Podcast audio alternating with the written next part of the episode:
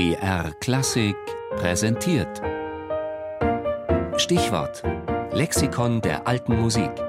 Immer sonntags in der Sendung Tafelkonfekt um 13.05 Uhr. Telemann, Georg Philipp, geboren 1681 in Magdeburg, gestorben 1767 in Hamburg, seinerzeit berühmtester deutscher Komponist. Als kleiner Junge musste Telemann seiner musikalischen Hochbegabung oft sogar heimlich nachgehen. Seine Mutter, der Vater war bereits früh verstorben, wollte das Kind vor dem unangesehenen Musikerstand bewahren. Doch es kam alles anders. Das immense Talent brach sich größtenteils autodidaktisch seine Bahn und Telemann wurde zum erfolgreichsten und bekanntesten deutschen Komponisten seiner Zeit.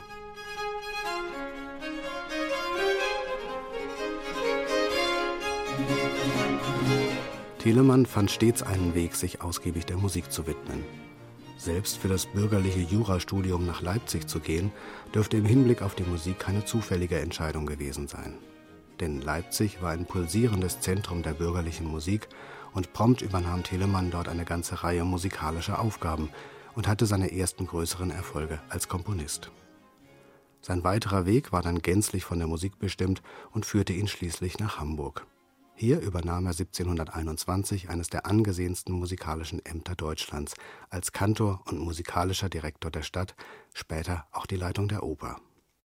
Johann Mattison berichtet, dass Telemann sich bisher der ihm beiwohnenden großen Geschicklichkeit und Arbeitsamkeit zufolge äußerst und mit sehr gutem Fortgange angelegen sein lassen, die geistliche Musik sowohl als auch Privatkonzerte aufs Neue zu beseelen.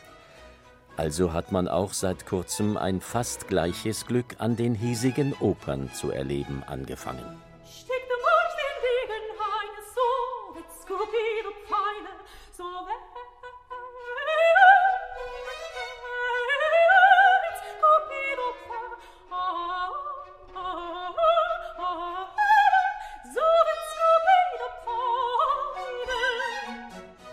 Telemann galt als innovativer Komponist. Da er viele Instrumente selber spielen konnte, war er sehr geschickt und einfallsreich im Einsatz von Klangfarben. Seine Harmonik drang in ungewohnte Bereiche vor und besonders typisch sind die stets sehr gesanglichen Melodien. Eine ausgeprägte Polyphonie dagegen war für ihn veraltet. Die Musik von Telemann ist stilistisch eine wichtige Verbindung zwischen Barock und beginnender Klassik. Im 19. Jahrhundert war dann der subjektive Ausdruck gefragt, nicht mehr das Erzählen.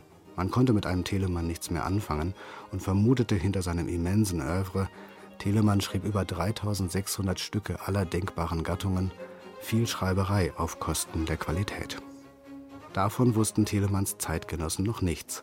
Und auch heute schätzt man wieder die meisterlichen Fähigkeiten des einst weit über die Landesgrenzen hinaus berühmten Komponisten.